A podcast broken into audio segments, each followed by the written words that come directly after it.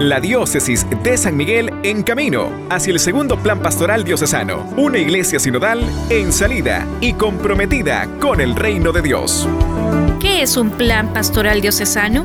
es un instrumento, fruto del trabajo tesonero de los distintos agentes pastorales, al servicio de la misión evangelizadora de la Iglesia, que busca orientar en una misma dirección la acción pastoral de la comunidad diocesana, ordenándola según criterios y prioridades comunes.